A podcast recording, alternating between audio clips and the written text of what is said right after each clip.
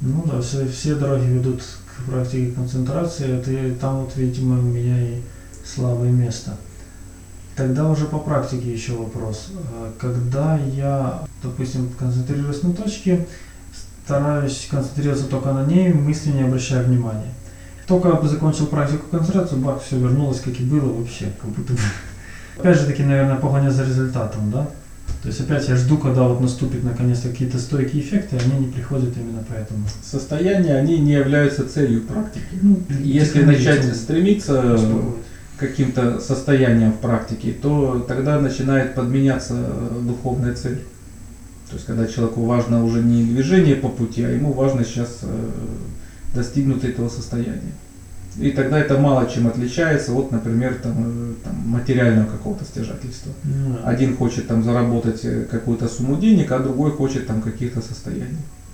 Ну, это примерно то же самое, как там на- э, алкоголик, там, например, там хочет выпить тогда. Это примерно то же самое. Состояния все в практике их нужно расценивать как побочный лишь эффект, но не Мгм. цель практики. То есть примерно как когда, например, мы там едем где-то в поезде, и мимо нас проносится красивый пейзаж. Пока мы мимо проезжаем, мы можем его разглядеть, но мы не будем из-за этого выходить из поезда. У нас есть другая цель. И когда ты садишься заниматься, то не нужно тогда настраиваться на то, чтобы достигнешь ты сегодня какого-то состояния или нет. Когда если практика идет регулярно, это значит, что сегодня ты будешь заниматься в любом случае. Независимо, будут какие-то состояния или нет, ты будешь заниматься. И когда ты перестаешь э, ожидать состояния, тогда ты просто и занимаешься каждый день. Они когда-то могут прийти, когда-то не прийти, но это не является целью твоих занятий. Иначе, опять же, возникает такая, бывает для человека тонкая, незаметная э, подмена самих целей. То есть, когда человек садится специально заниматься, чтобы там пережить, например, какое-то необычное состояние или там физическое ощущение. И получается, э, некоторые люди иногда годами вот попадают вот, вот в эту вот трясину, когда человек не может выр- вырваться из этого. Для него главное бывает там что-то пережить, там сейчас необычное. Там, например, кто-то занимается там какой-то дыхательной там практикой, или там еще выполняет там какие-то асаны там йоги, стоя на голове, вот там прилив крови к голове, учащенное дыхание, и вот там человек услышал там необычный звон в ушах, ему там что-то при этом почудилось, перед глазами какие-то пятна там необычные, еще он в какой-то книжке прочитал, что это показатель продвинутости. И вот теперь человек каждое утро садится заниматься, чтобы опять пережить этот звон в ушах. И возникает такая, получается, подмена целей, что человеку не нужны уже там духовные цели, ему не нужно развитие или поиск истины. Он садится, чтобы у него зазвенело сегодня опять. То есть, и, то есть это уже цель не духовная, а цель материальная. И когда человеку очень там нравятся эти ощущения, или бывает, как будто наоборот они неприятные, но человек стремится их пережить каждый день. И получается, он тогда уже духовных целей у него саморазвития у него уже нету. И эти необычные ощущения для человека, они бывают настолько там сладкие, что иногда вот люди годами своей практики, они стараются вот только это пережить. Но это как тот же алкоголик или наркоман тогда. Ну а если нет стремления к каким-то необычным ощущениям, а просто хотя бы стремление утихомирить э, немного суетливость, это тоже туда же относится? Ну, это тоже есть э, желание, да. Это тоже туда. Да. Когда практика идет по-настоящему правильно, она идет регулярно в любом случае. То есть ты принял решение сегодня сесть и заниматься, независимо, переживешь ты сегодня какое-то состояние или нет, ты все равно будешь заниматься. Ну да. Ну, просто я занимаюсь, но у меня это уже, это, знаете, а, оп- опасная ситуация в том плане, что она незаметна. А, Незаметно практика стала обыденной, и вот как бы такое при- привыкание возникло. Вот это Да, такая опасность, она подстерегает каждого. Но как только ты уже замечаешь вот это уже в себе рутину, обыденность, значит уже не все потеряно. Раз ты уже спохватился. Для этого тогда и помогает это именно духовная литература различная, которая помогает снова устремиться именно к духовным целям. То есть снова очистить свое устремление, напомнить о том, какие цели должны быть на самом деле. Ну и опять же, бывает, если человек сильно застрял где-то вот в этой всей рутине, это вот э, когда он спотыкается обо что-то в своей повседневной жизни, это уже явно показатель, что в практике он где-то остановился.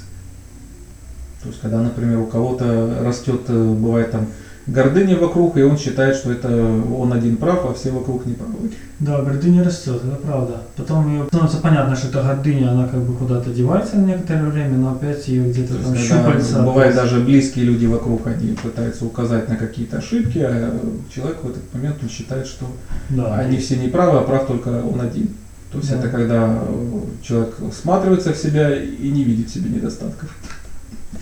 Ну, Иногда э, свое положение, оно можно его хорошо осознать и на примере других в том числе. То есть когда ты видишь, что когда похожие ошибки допускает кто-то рядом с тобой. м, Когда, например, человек точно так же в себе там не замечает этих вещей, хотя это бывает очевидно всем вокруг. И тогда ты можешь понять, что, возможно, что ты ведешь себя точно так же. ну да, есть такое. Но как только ты можешь вот так э, себя осознать, что ты уже поддаешься где-то рутине, значит ты уже начинаешь просыпаться. Умом-то я понимаю, а вот как-то внутреннего такого вот нету стержня, который бы вот, на который я бы мог оттолкнуться. Стержень это всегда только практика. Это то, что остается с тобой, где бы ты ни находился и что бы ты ни делал. То есть я так понимаю, что даже если совсем неприятно, совсем не хочется, совсем как без воздуха, все равно, ну, только, только, только так вот и практиковать через, через боль фактически, через, через В неприятность. любом через немного. случае садиться и заниматься. Так. Потому что даже если ты допускаешь какие-то ошибки в практике, в любой момент ты можешь все равно поправиться. В этом и есть особенность э, практики. Ну вот есть такой э, древний такой э, пример, что когда если куда-то в пещеру заносят э, светильник, там сразу становится светло, моментально. Не имеет значения, как долго там была темнота. Вот так же, как бы долго человек не ошибался или допускал какие-то ошибки в своей практике, но если ты прямо сейчас правильно сосредоточился на объекте, то сразу в тебе наступает эта ясность, мгновенно. Не имеет значения, что ты делал до того. То есть Мгм. имеет значение только то, вот, сосредоточился ты вот прямо сейчас или нет. Ты мог даже годами до этого ошибаться и делать что-то неправильно, но если в тебе сейчас есть сосредоточенность, то и ясность наступает тут же мгновенно. Что ты в эту минуту, тогда ты знаешь, что тебе сейчас делать. А вот скажите, пожалуйста, если были такие моменты, возникали спонтанно, независимо от практики, это все-таки тоже может быть как э, истинные э, какие-то, ну, как это называется, сосредоточенность? Или это все же, опять же таки, какая-то подмена сосредоточенности, какие-то иллюзорные состояния, ну, не состояния, даже. Состояния могут возникать как результат э, прошлых накоплений. Но если человек он э, не занимается практикой, то тогда это значит он просто как бы проедает эти уже накопления. То есть Я когда он их проест, то они тогда уже исчерпаются совсем. Если же человек занимается практикой регулярно, то даже если, пусть нет каких-то больших видимых результатов, он такие накопления создает. Когда эти накопления бывают просто маленькие каждый день, бывает тут не видно такого большого эффектного роста. Но эти накопления, они становятся устойчивые. То есть примерно, как скажем, если человек э, готовится к экзамену и учит учебник на протяжении целого года, там, перечитывает там, каждый там, кусочек э, там, по- по нескольку раз. И тогда, что он уже не забудет это все сразу. То есть, например, даже если уже пройдет экзамен, оно не улетучится у него мгновенно, оно еще будет долго держаться в него в памяти. То есть точно так же, как и накопления, которые появляются в результате длительной практики, они не исчезнут сразу же. То есть даже если человек допускает перерыв в практике или какие-то ошибки, эти накопления, они не исчезнут сразу же. То есть когда он такой человек возвращается к практике, он э, движется уже с более высокой ступени, чем начинающий, потому что у него есть накопление. И со временем э, можно э, достичь уже таких больших накоплений, что уже такой человек и перестает падать даже уже очень сильно. То есть он лишь уже чуть-чуть может отойти в сторону и быстро возвращаться. Если накопления уже совсем велики, то тогда человек уже становится двумя ногами на путь, он уже с него уже не сходит. И тексты помогут, по сути говоря, поддерживать как бы, в поле зрения маяк, куда идти, как бы, да? То есть тексты Духовная не- литература, она полезна, когда бывает, если у человека слишком замутняется устремление его, Мгм. например, от э, общения с людьми, устремленными материально, она помогает тогда чуть-чуть очиститься и вдохновиться. А с людьми, которые сильно помешаны на материальном, лучше, конечно, э, осторожно, да, общаться по минимуму. Чтобы они как бы не сбивали с толку. Ну, просто важно не проникаться этим всем, потому что бывает э, люди, которые мало разбираются в жизни, но они могут иногда очень уверенно говорить какие-то глупости. Влиять. И иногда настолько уверенно, что этому можно даже поверить. Ну и даже если вокруг много таких людей, уверенно говорящих глупости, это еще тоже ничего не значит. И большинство оно может заблуждаться. Да. И вот э, поэтому и дол- должна быть внутри собственная опора. Именно практика является такой опорой. Даже если она неприятна, она все равно опора. Ну, неприятность это временное скорее. Когда если человек делает что-то новое, это бывает оно еще трудное. Но со временем э, исчезают уже трудности, и тогда это становится уже, э, вначале это просто приемлемым. А потом уже приятно, неприятно, это уже исчезает. Это скорее тогда уже практика становится естественной, когда человек уже не представляет, как уже быть без этого.